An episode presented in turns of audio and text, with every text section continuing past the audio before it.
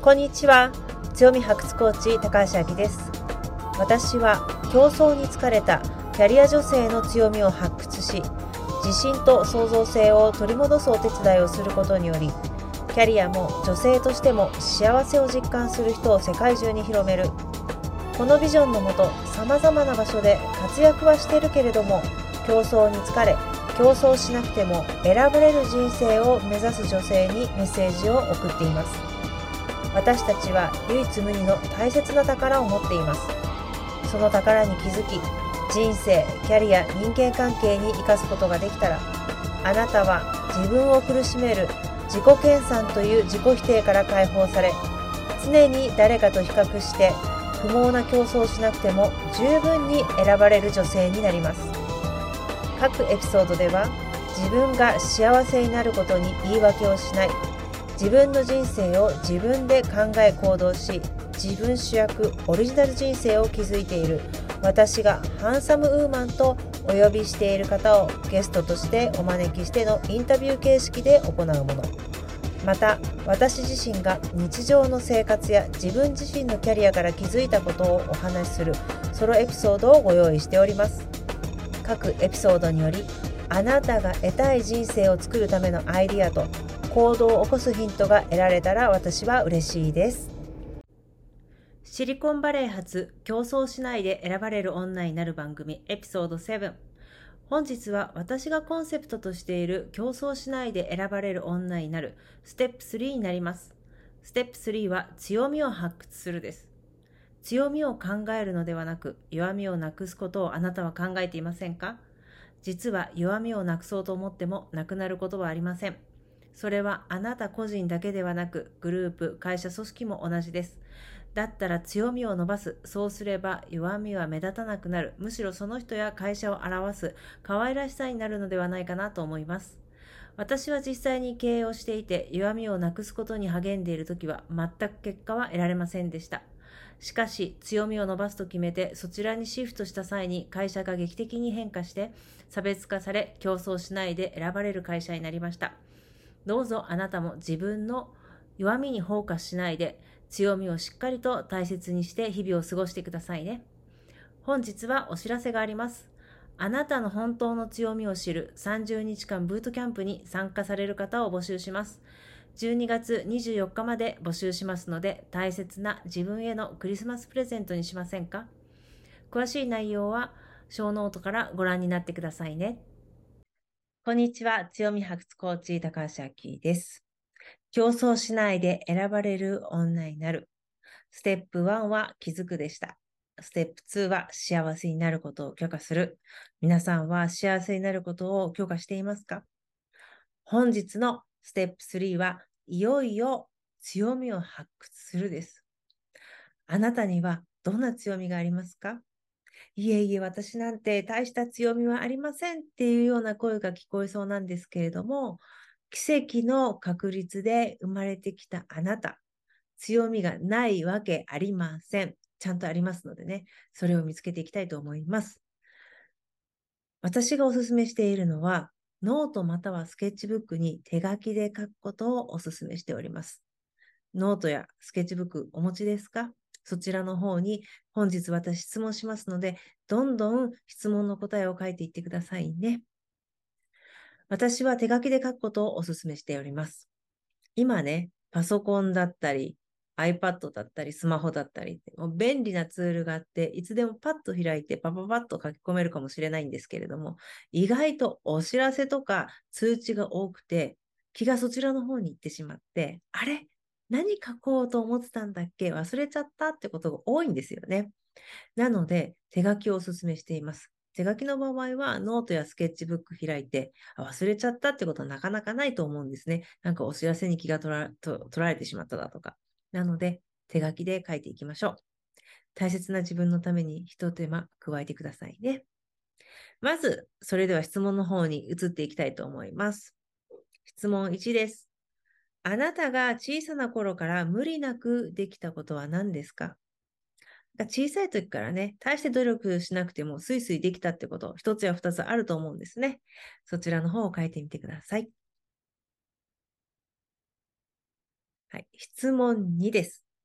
あなたが好き、ワクワクするなと思うことを書いてみましょう。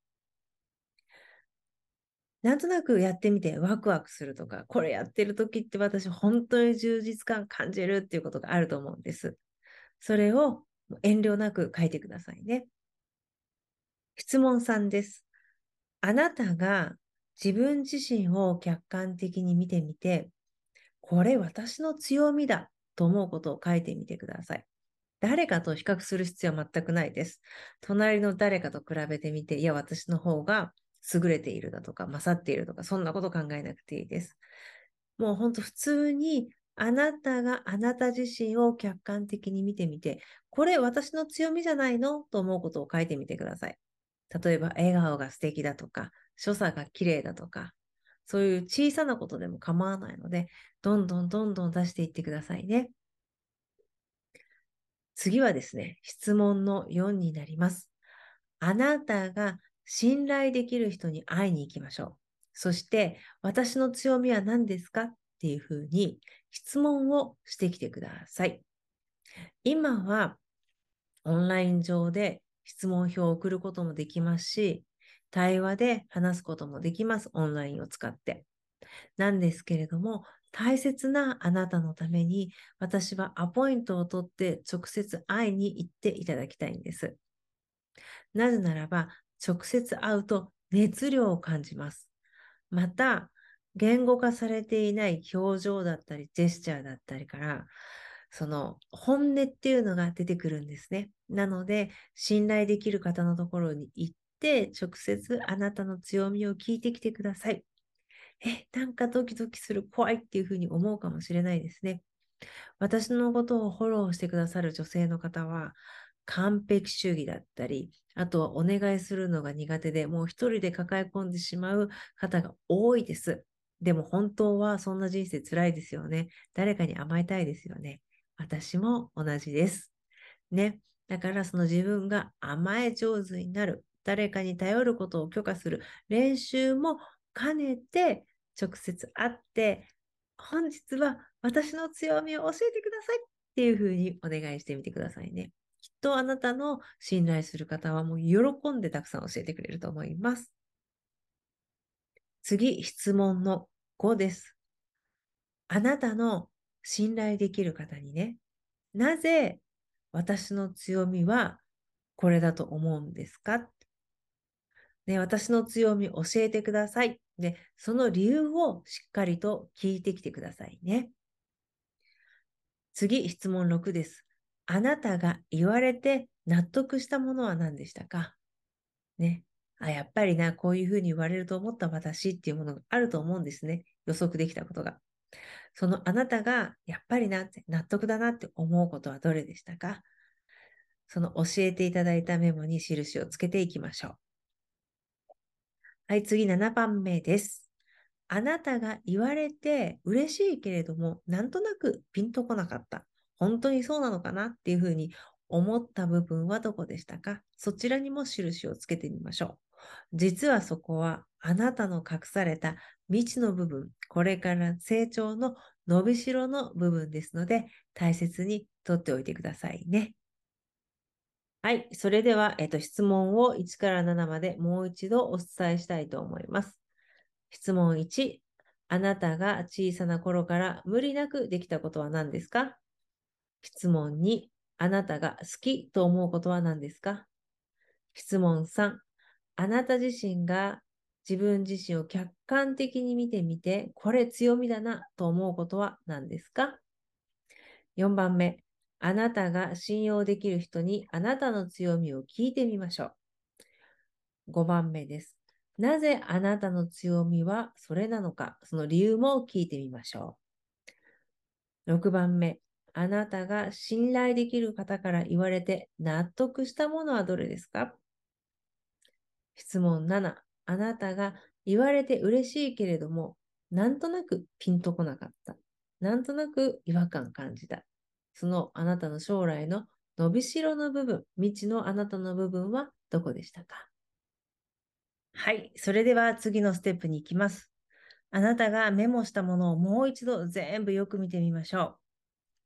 その中で、あなたが好きなもの、納得するものを使ってアファーメーションですね。あなたに対する肯定的なメッセージを作っていきましょう。アファーメーション、持たれている方もたくさんいらっしゃると思うんですね。このポジティブな言葉ですね。私は自分自身にポジティブな言葉を投げかけるのは大好きなんです。なんですけれども、例えばこういうことがあるんですね。本当の心の底で、そんなに、なんて言うんでしょうか。ポジティブに感じていないのに、自分自身に対してね。でも、私はポジティブな人である。ね。とっても素晴らしいことだと思うんですけども、心のね、奥の奥で信じていないと、せっかくいいアファーメーションも、効果が薄れてしまう。むしろ効果がなくなったり、自信喪失につながることもあるんですね。なので、私はその自分が納得するもので作ることをお勧めしています。これ、例えば私の例なんですけれども、私はこのようなアファーメーションを持っています。私は無条件に愛し、愛される女です。私は本音で話すことができ、本音で話したことを受けられ受け入れられる女です。っていうアファーメーションを持っているんですね。で、これは私が自分で気づいた強み、また教えていただいた強みを組み合わせて作ってみたものなんですね。で、長くなくていいので、あなたが常に唱えやすいものを作っていきましょう。あなたのメモを見ていて、納得感があるものがいいですね。納得感のあるものから、あなたオリジナルなアファーメーションを作っていきましょう。私はこの自分のアファーメーションですね。私は無条件に愛し愛される女です。私は本音で話し受け入れてもらえる女です。これをですね、朝晩言ってるんです。または人前で話すときとか、ちょうど今みたいな時ですね。ちょっと緊張するときとか、その前にアファーメーションを唱えるようにしてるんです。で、人ってね、寝ている時なんですけれども、実は脳って動いてるんですよね。だから寝る直前のその何を考えているか感じているかっていうのがとても大事なんですね。で、アファーメーションを唱えてから寝ると、ね、脳はその前向きなことで動いてますので、次の日意外とね、スカッと起きることができるんですね。なので、私は朝も大切、寝る前もアファーメーションを唱えることが大事。そして、何か仕事とかで、の節目を迎えるとき、ちょっと緊張するときとか、ね、そういうときもアファーメーションを唱えることが大事。また私はね、車の中でたまにネガティブなことを考えてしまったり、感情がなんか動いてきたりするときがあるんですよね。そういうときこそ、あ、違う違う。自分のことを修正するためにアファーメーションを唱えるようにしています。ステップ3、強みを発掘する。あなたの強みは何でしたか？そしてあなたのぴったりなアファーメーションは何でしたか？これも大切な自分のためにじっくりと向き合ってくださいね。本日は以上になります。ありがとうございました。本日も最後までお聴きくださりありがとうございました。本日のエピソードがあなたの人生、キャリア、人間関係のヒントとなれば嬉しいです。あなたの心の本音がもう競争に疲れた、競争しないで選ばれる人生を送りたいと訴えかけるのならば、あなたの本当の強みを発掘する30日間ブートキャンプ、 Hello New Me 自分のトリセツプログラム自分主役オリジナル人生を加速させる個別セッションに参加しませんか？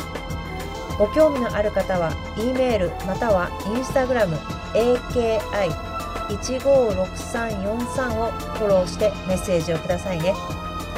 メールマガジンに登録してくださった方には競争しないで選ばれるチャンスの女神に味方される10のルールについての動画をプレゼントをしております。